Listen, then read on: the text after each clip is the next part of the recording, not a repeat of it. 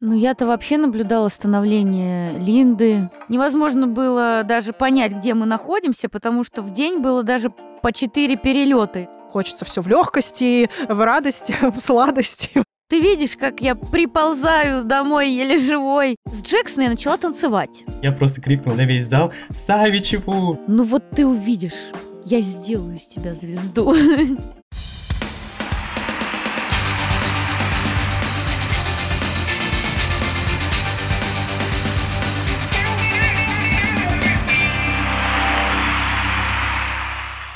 Всем привет! С вами подкаст Фанзона. Подкаст про популярную музыку, поп-культуру, вдохновение, сил творчества. И сегодня начинаем наш специальный выпуск, который мы так долго все, я надеюсь, вы тоже ждали, потому что выпуск правильно что? Правильно про фабрику звезд.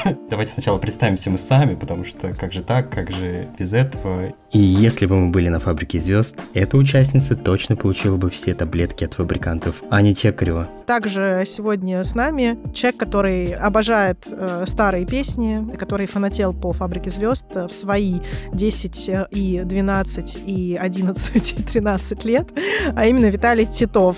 У меня к тебе, Виталий, очень важный вопрос. Какая фабрика для тебя была самой любимой? Моя фабрика самой любимой точно была вторая фабрика звезд. И я думаю, что четвертая. Но у меня есть, в принципе, просто в каждой фабрике какие-то отдельные герои, которые мне сильно-сильно нравились. Только единственное, что не могу сказать про шестую фабрику. Ничего. Какая твоя фабрика была любимой? Моя самая любимая, ну, ты знаешь, вот, наверное, первые четыре были для меня прям вау, потому что я их обожала, я их ждала, мне они очень нравились. Единственное, что в третьей фабрике я была не рада победе Никиты, Никиты Малинина, потому что я вообще его не воспринимала как певца. Вот такая вот я была э, женщина. Ну что сказать, Аня, не будем тебя осуждать и перейдем к нашей специальной рубрике «Слышу звук», потому что партнером нашего сезона является Hi-Fi стриминг «Звук». Тут мы говорим про фабрику, но я считаю, что нам нужно рассказать дополнительные факты э, в нашей рубрике «Слышу звук». «Фабрика звезд» на самом деле завершилась на седьмом по счету сезоне в 2007 году. Но участники не перестали в свое время быть э, героями СМИ э, и прессы, и Юля сама подтвердила, что у них такой был взлет, и то, что было много концертов, иногда они сами не понимали, где они находятся, и у нас в руках на самом деле оказался журнал «Браво», от февраля 2008 года, как раз после окончания всех фабрик звезд, которые шли на тот момент. И мы решили посмотреть, что же там такое. На самом деле, в нем мы нашли большое интервью участников фабрики звезд 4, а именно Тимити, в котором признается, что еще не встретил девушку, от которой он потерял бы голову. Да, знал бы Тимити на момент, когда встречался, собственно, с Алексой, который в том же журнале, кстати, и присутствует потому что она сказала, что встретилась со своими фанатами, и я тут подумал, что какими разными дорогами пошли Тимати и Алекса после окончания «Фабрики звезд». Ой, да, ой, да. Предлагаем окунуться полностью в эту эпоху, потому что помимо «Фабрики звезд», что там еще было, да, а была именно группа «Токио Хотель», Хотель. Я помню такую. Ставшая просто невероятно популярной, действительно, за какие-то там пару лет. Э, и группа Токио Хотель приехала с туром, э, ну я так их называю, приехала с туром в США, и участник группы Том Каулиц, э, кстати, впоследствии женился на модели Хайди Клум, о чем мы все уже прекрасно знаем, но тогда, как говорится, выховно идея. Также, что там еще было у нас интересного? Риана сменил прическу. вот такие вот новости были в 2008 году. Как бы, а вы о чем думали? А в 2023 Риана родила второго ребенка. Вот такие вот. вот. У Рианы, посмотри, какое полноценное развитие. В 2008 сменила прическу, в 2023 родила ребенка, а альбом так и не выпустила еще. Э, да, и также журнал «Браво» пишет, да, вот по их, э, значит, э, информации, эксклюзивно, видимо, Бритни Спирс в очередной раз угодила в клинику. Знали бы они, да, да, и что уж говорить сама Бритни, как все это станет в 23 году, когда к ней отправят полицейских, чтобы проверить, все ли окей после ее танца с ножами. Блин, это жесть, это жесть. Ничего не могу комментировать, оставим это на совести ее отца. Также мне тут хочется тоже отметить, что целый разворот журнала был посвящен певице Жене Отрадной. А Женя Отрадная у нас была, в, а, по-моему, в X-Factor, насколько я помню. Главная сцена называлась на тот момент. Главная сцена, да. Ну, там была же история, как в X-Factor, там такая же была тема, там также отбирали, там даже, по-моему, такой же был брендинг, как у X-Factor, но почему-то да, назывался проект «Главная сцена». И там была Женя Отрадная. Как говорится, да, вот э, Женя Отрадная. Вот кто-то сейчас знает э, вообще Отрадная помимо метро? Вот мне кажется, кажется, нет. А тогда мы знали. Ну, кстати, Женя Отрадная была популярна в том же 2008 году, э, когда мы держим в руках журнал «Браво» от этого года э, с песней э, «Уходи, дверь закрой». Она занимала первые строчки, и невозможно про это не сказать. У меня теперь другой мне не нужен больше твой номер в книжке записной. Ты что, реально думал, что мозг Анны Владимировны не помнит все песни, которые были на фабриках, главных сценах и прочих проектах? Нет, поверь мне, у меня там записано под коркой все вот это и все эти тексты. Так что не надо тут. Поэтому я предлагаю, чтобы ты не была одинока и не слушала только в своей голове, нашим слушателям послушать эти и другие хиты в высоком качестве в хай-фай стриминге «Звук». И обязательно подключите уже наконец-то, ну уже к этому-то выпуску можно это сделать. Подключите подписку на 30 э, бесплатных дней пользования сервисом а, звук для того, чтобы слушать наши выпуски на 4 дня раньше, уже послушать наши плейлисты, которые также у нас эксклюзивно находятся в Hi-Fi а, стриминге звук, и слушать вместе с вашими прекрасными друзьями тех лет, приходить на встречу одноклассников выпуска 2010 года школы, слушать всю эту музыку. Но на самом деле деле, правда, классные плейлисты, поэтому послушайте, пожалуйста. А мы возвращаемся в наше шоу. Но сегодня у нас э, будет невероятно крутой выпуск э, с участницей «Фабрики звезд 2», с участницей Евровидения, да, то есть что, что там еще, с человеком, который собирал огромные стадионы. И кто же это?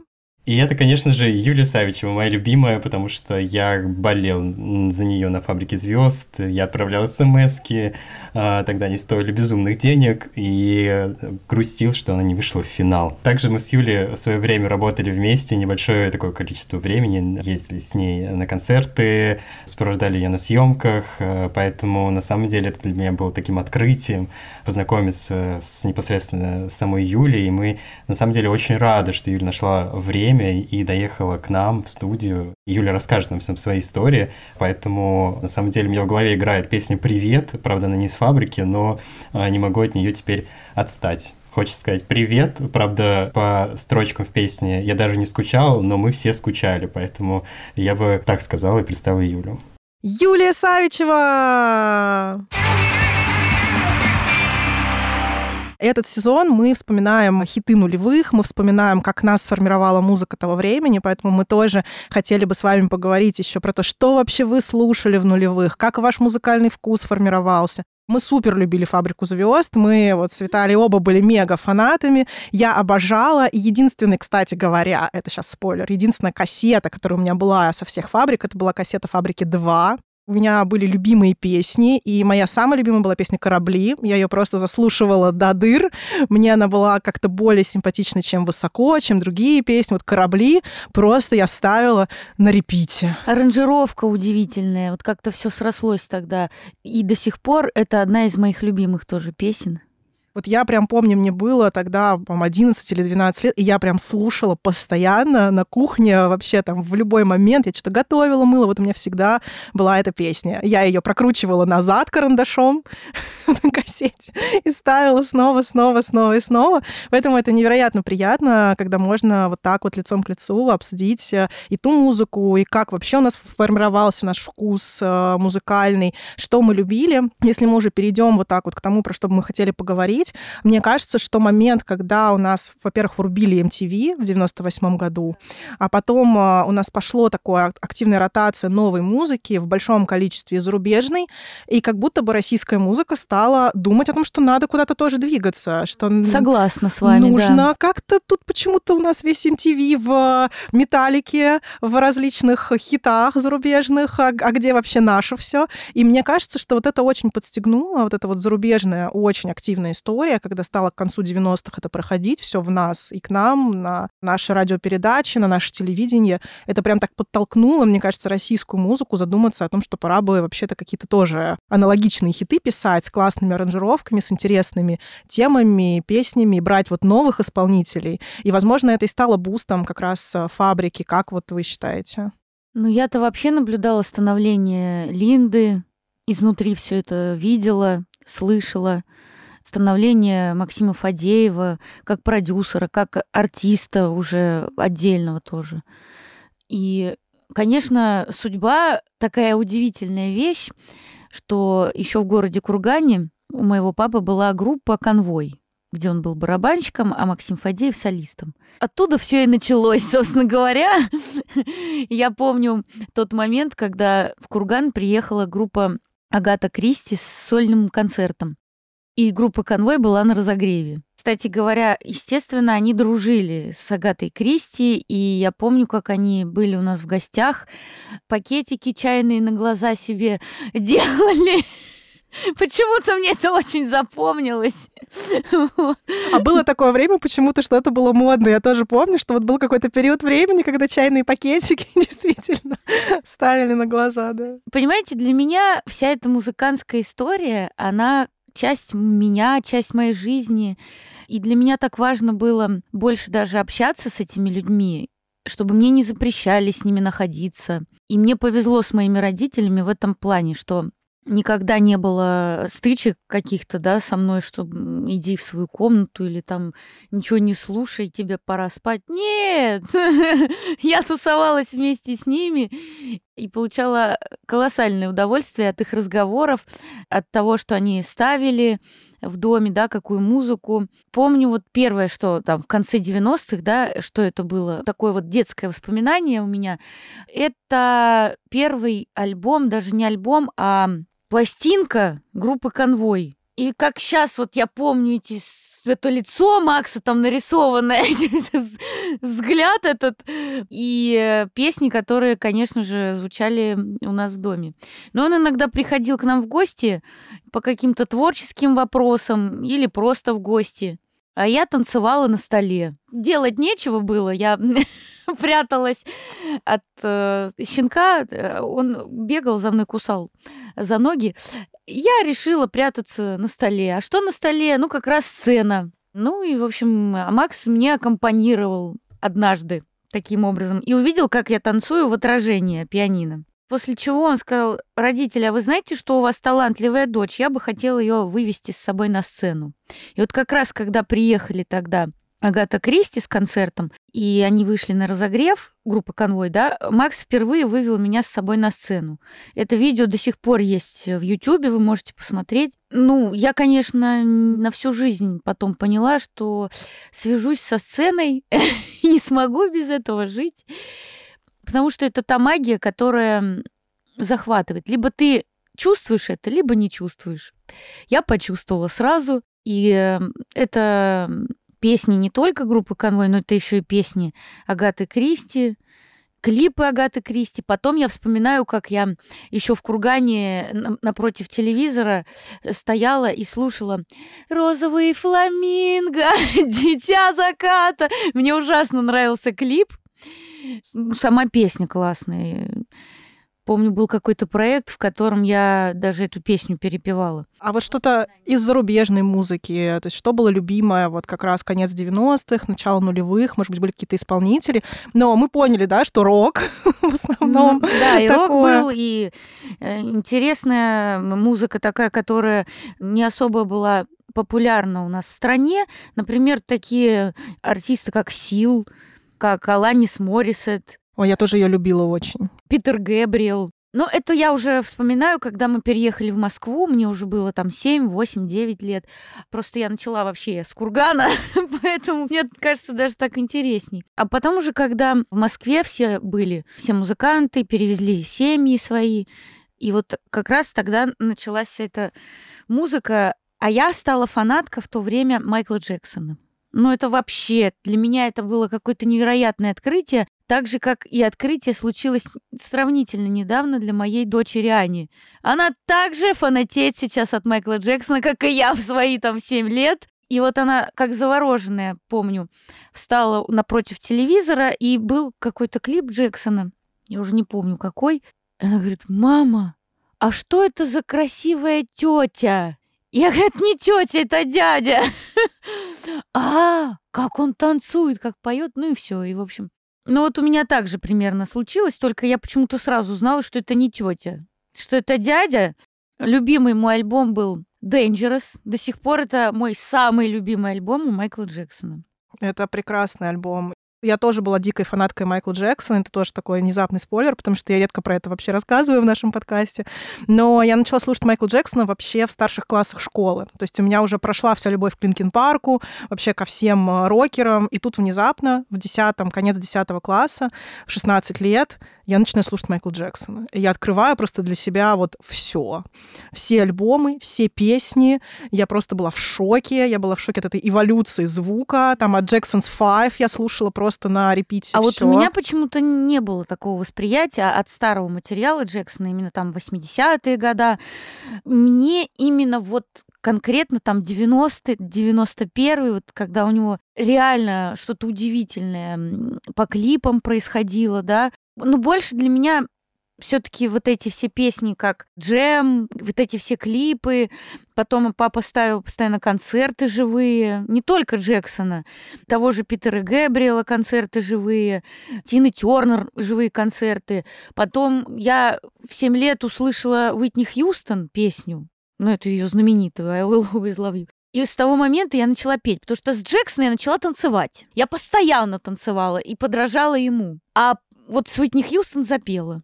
Настолько мне ее голос понравился. Да, вообще было какое-то такое культовое время, мне кажется, потому что столько было всего. Можно было послушать тогда и хиты 90-х, и 80-х. Еще были артисты тогда живые, вот эти культовые. Да. И как будто бы все это было вот прямо сейчас, прямо в нас. Я хотел добавить, как раз-таки, э, просто Юля рассказывала про Джексона, и у нас тоже были дома альбомы Джексона, их слушал брат. На тот момент они мне жутко не нравились, потому что у нас разница в три года, и у нас такое противостояние было, и в, том, в тот момент как раз-таки моего взросления, скорее, когда брат слушал Майкла Джексона, я заслушивался хитами «Фабрики звезд», и, собственно, моя история, как, э, наверное, для меня таким Майкла Джексоном была, э, собственно, Юля.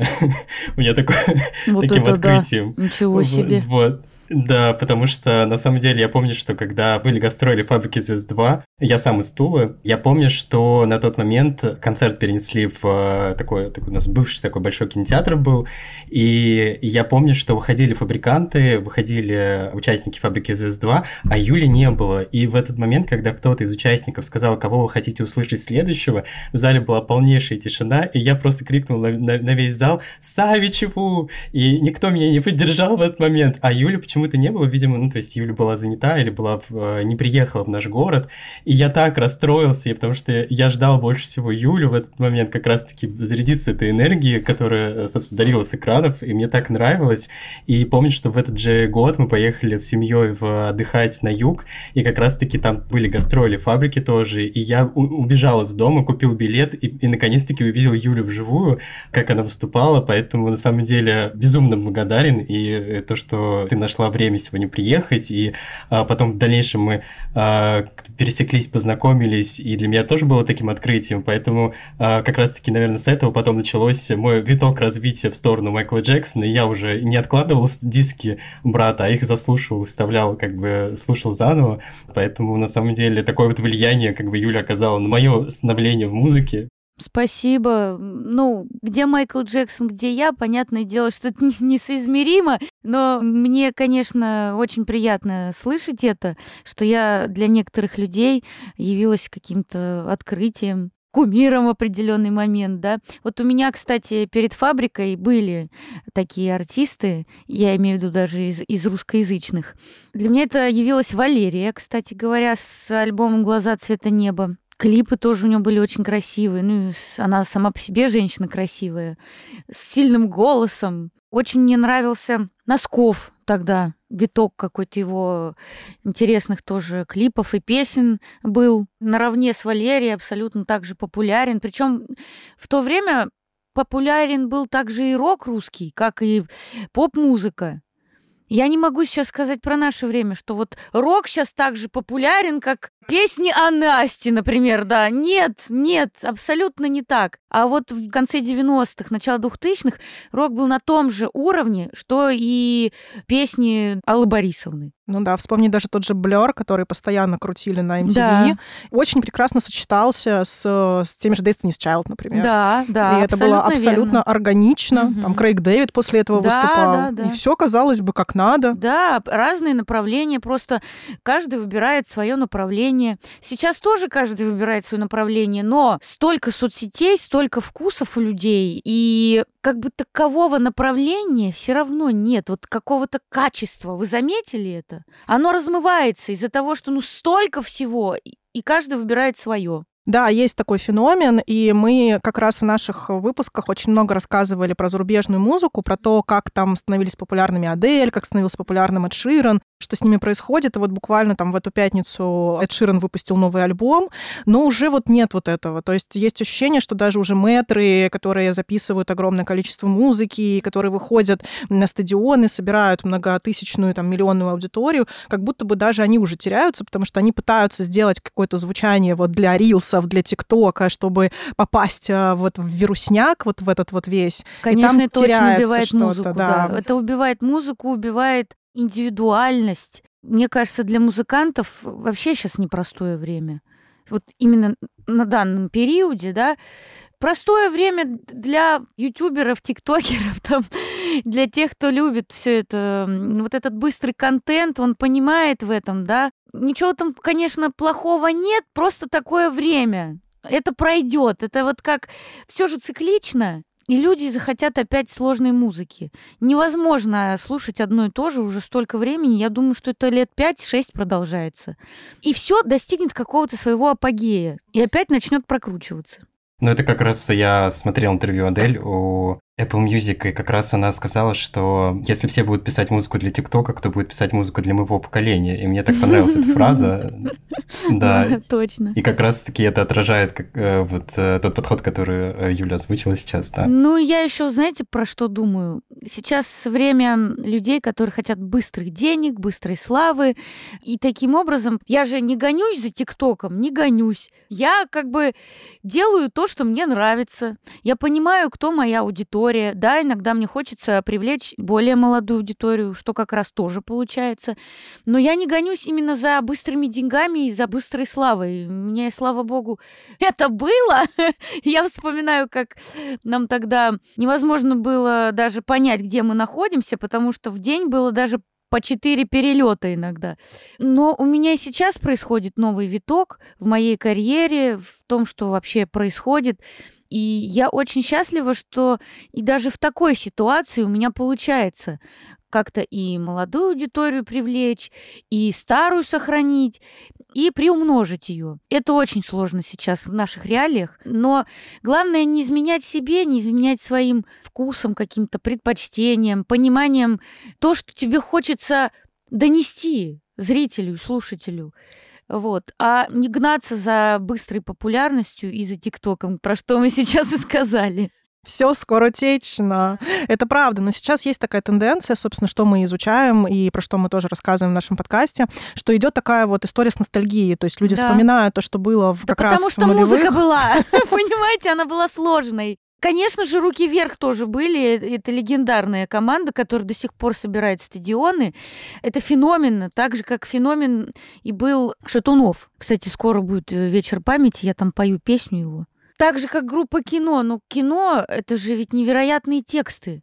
Я раньше не понимала эту группу вообще. Ну вот где-то, наверное, лет э, восемь назад начала понимать группу кино. А раньше абсолютно не понимала. Но там больше тексты. Ну, там есть такая глубина, да, до которой нужно дорасти. Да. Потому что когда тебе 14, и ты бабахаешь там в лагере на Волге mm песни группы кино, ты вообще не понимаешь, про что эти песни. Причем тут вообще какая-то пачка сигарет. И, да, что, да. что, о чем вы? Но да. лобать на гитарке прикольно. Как с литературой. Да, да, да. Ну, лобать на гитарке прикольно. А когда ты уже дорастаешь до определенного возраста, и ты начинаешь эти тексты через себя пропускать, это уже совершенно другая история. И вот, э, вот та ностальгия, которая сейчас есть, она как раз же и в песнях э, нулевых, как раз же подходит да. под это и песни фабрики, и угу. в том числе ваши песни. И вот насколько наверное, чтобы уже так перейти мостиком к сейчас, да, от того, что было тогда, от той вот этой славы, mm-hmm. которая обрушилась очень резко, и потом все закрутилось, mm-hmm. там Евровидение, сериалы, и mm-hmm. вот эта вот огромная машина, которая, мне кажется, там работала там с вами, мне кажется, ну, лет 10, наверное, вот это вот была такая мешал, mm-hmm. замес это, такой. Возможно, это вам так кажется со стороны, хотя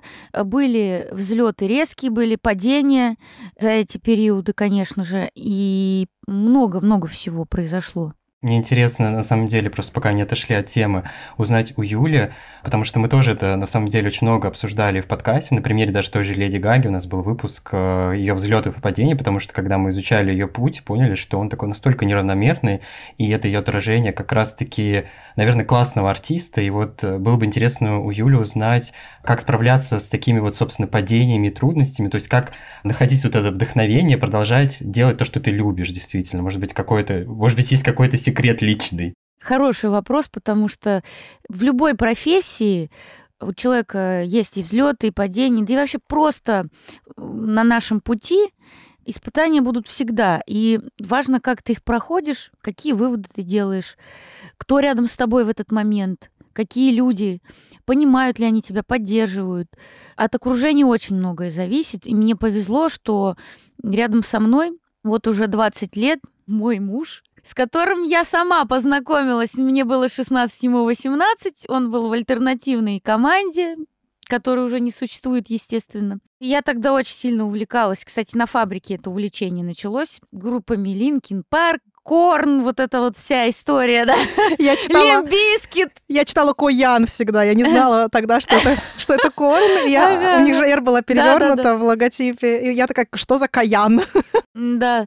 Ну и вот, и вся, вся вот эта вот э, история меня поглотила, я, я жутко фанатела, ну и услышала группу «Бухта радости», и, собственно говоря, поняла, что невозможно будет мне не познакомиться, но очень бы хотелось. Как-то по голосу услышала, еще не зная, как человек выглядит, но я по голосу поняла, что он хороший человек, и мне очень надо быть вместе с ним. Вот это интуиция, вот это, вот, вот это чутье. И то есть получается, что действительно же сейчас есть такая история, что хочется все в легкости, mm-hmm. в радости, в сладости, вот это вот вся, что нам транслируют сейчас, зачем вам ждать, не нужно да, ждать, да, да, нужно да, бежать. Нет, а как раз у меня воспитание изначально такое было, что мой папа приезжал с гастроли и говорил, дорогая моя, сто раз подумай, идти тебе в эту профессию или нет. Ты видишь, как я приползаю домой еле живой с этих гастролей. Плюс я наблюдала становление, как я уже говорила, Линды, Макса, я видела, сколько труда в это вкладывается, сколько бессонных ночей, каких-то нескончаемых разговоров сложных. Как это все, да, происходит изнутри. Это же не так просто, как нам кажется. Мы же видим красивую картинку, по телевизору, по радио там слышим, да, уже э, результат проделанной работы. Но сколько всего мы не видим за кулисами, да, и в студии, когда ты делаешь все это. Поэтому, конечно же, я понимала, будет тяжело, будет непросто. Как-то морально понимала уже, да, готовилась к этому. Ну и сам Макс, э, конечно, многое мне объяснял тоже несмотря на то, что он тогда сказал, вот ты посмотришь, ты хочешь быть звездой? Я говорю, ну, конечно. Я тогда уже и танцевала, и пела. Ну вот ты увидишь, я сделаю из тебя звезду. Ну, слово сдержал, хочется сказать. Да, конечно. Но опять же, вот этот путь настолько тернистый, до сих пор вижу это, да, я понимаю, что мой путь, он очень непростой, потому что я выбираю то, что я выбираю, а я выбираю вечно самый сложный путь, самый такой правдивый, что ли, для меня. Для каждого человека он свой, конечно же. Кто-то выбирает просто деньги, и к нему слава может очень быстро прийти, но потом также быстро уйти. А кто-то выбирает путь, допустим, не знаю, ну, барда какого-нибудь. И, и этот человек вот исключительно сам должен писать музыку. И это и тоже его путь, и он там невероятно тяжелый. У кого-то получается, у кого-то не получается. И каждый раз, когда ты сталкиваешься с трудностями, важно не сдаваться. Важно понимать, что ну да, такой период сейчас, но нужно просто стиснуть зубы и делать свое дело. Тем более это дело всей моей жизни. Я, я обожаю все это, не могу без этого. Это очень, на самом деле, вдохновляюще, потому что мне кажется, что каждый человек, э, когда сталкивается с сложностями, кажется, что как будто бы вот есть такая причуда, что как будто это, вот если сложность, то это не твое. Вот хочется всем сказать, что нет, даже нет. если это супер твое, сложности все равно будут, потому что ну, не бывает такого в не жизни. Бывает. И это абсолютная правда. И хочется поговорить про то, что у вас сейчас происходит, какие у вас сейчас хиты, песни, выступления, чтобы мы тоже поделились с нашими слушателями. Обязательно мы оставим все ссылочки на все треки. Мы сделаем классный плейлист, как после каждого нашего эпизода, где поделимся и рекомендациями, про которые Юля говорила сейчас в выпуске. Обязательно добавим туда Майкла Джексона и Юлины хиты. И а, про новую музыку тоже хочется чуть поговорить. Э, во-первых, я сейчас готовлюсь э, к сольным концертам. 20 октября клуб «Урбан Москва». В клубе «Урбан» будет еще и съемка. Я хочу потом выпустить этот концерт, чтобы если вдруг кто-то не сможет побывать, то хотя бы потом посмотрит. У меня новый коллектив, и мы сейчас активно э, репетируем, делаем программу, хотя эту программу уже у меня была сделана там полгода назад. А, это новая программа, которая называется «Стихия».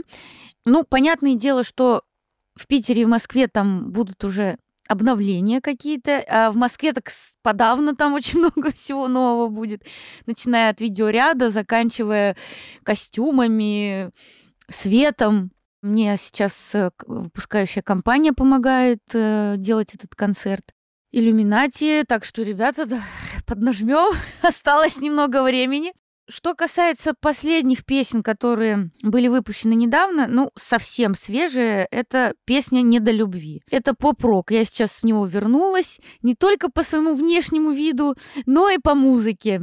Потому что по внешнему виду у меня началось еще полгода назад, если не раньше, да, вот этот рок прям э, прослеживался то сейчас еще и в музыке. В ближайшее время будем снимать клип на эту песню, потому что удивительным образом она даже на радиостанции встала.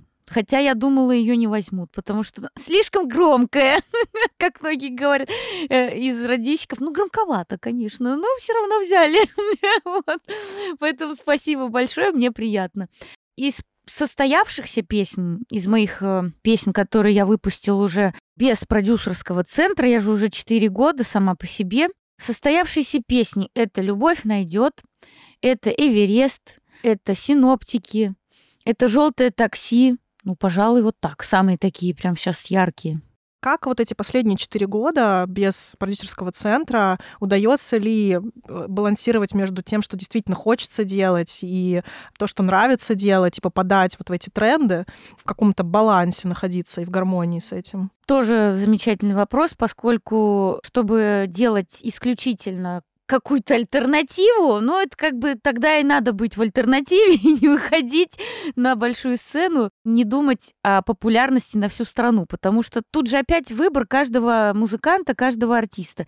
Если ты хочешь выпускать э, инди какое-то, то, пожалуйста, как бы, да, и не нужно стремиться к стадионам тогда, потому что есть свои законы, конечно же, каждого направления, каждых э, вершин, которых ты пытаешься добиться, да, или не пытаешься, но опять же, тут целеполагание.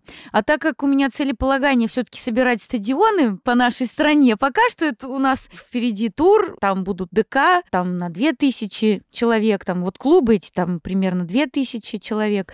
Но в дальнейшем, конечно, я бы хотела развиваться, и как было в определенные моменты моей карьеры, когда мы собирали стадионы, также начать их собирать. А это что? Это популярная музыка, но тут, опять же, важно соблюдать то, чего бы мне хотелось исполнять, и то, как люди тебя воспринимают, да, вот э, так или иначе я делаю популярную музыку, вот всю свою дорогу это популярная музыка.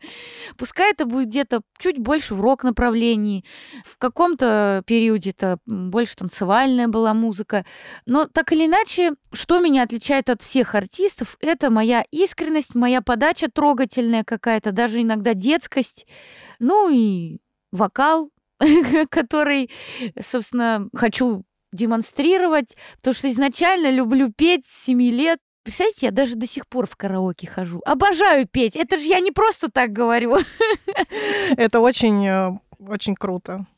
Как раз эта искренность и чувствуется как раз-таки в этой трансформации, которая происходит даже в внешнем образе, в музыке, которая есть, потому что, как мы с Аней тоже обсуждали, и, возможно, даже до записи подкаста сегодня, что надо быть честным с собой и и опять же, э, Юль тоже уже обозначила, относительно как раз честности, вот, э, которая транслируется, то, что это выбор каждого, да, то есть, и поэтому здесь важно, когда ты созвучен с собой, я думаю, что вот этот резонант э, относительно аудитории, он найдет как бы выход, потому что аудитория найдется в любом случае, она как бы будет, вот, поэтому то, тоже можно посмотреть на артистов больших, или там тот же Тейлор Свифт, который сейчас дает огромные гигантские стадионы, который вообще начинал с кантри-музыки, то есть казалось бы, да, то есть кантри-музыка, ну, то есть понятно, что в США она популярна, а в мире она не так популярна. Поэтому, на самом деле, хотелось даже поблагодарить Юлю за такую искренность, которая прослеживается с начала ее такого пути, с э, там, 16 лет, который мы видим на сцене, и это чувствуется действительно в, в творчестве и в подаче, которую мы видим. Спасибо. Ну да, мне кажется, что вот эта вот история с честностью и с правдой, и с самим собой, это вообще самое главное, что может быть. Потому что когда мы начинаем сами себе врать, да, да. Мы все равно же это чувствуем. Конечно. Я вот э, так вела себя, когда ушла из продюсерского центра и понимала, что не знаю, как быть. Хотя я понимала, что нужно делать новый материал, я его делала, но порой я сама себе врала. Поэтому не получалось. А начало получаться, когда точно прислушивалась и прислушиваюсь к своим э, эмоциям, чувствам, ощущениям. Потому что есть у меня что-то ведьминское, мне и муж об этом говорит.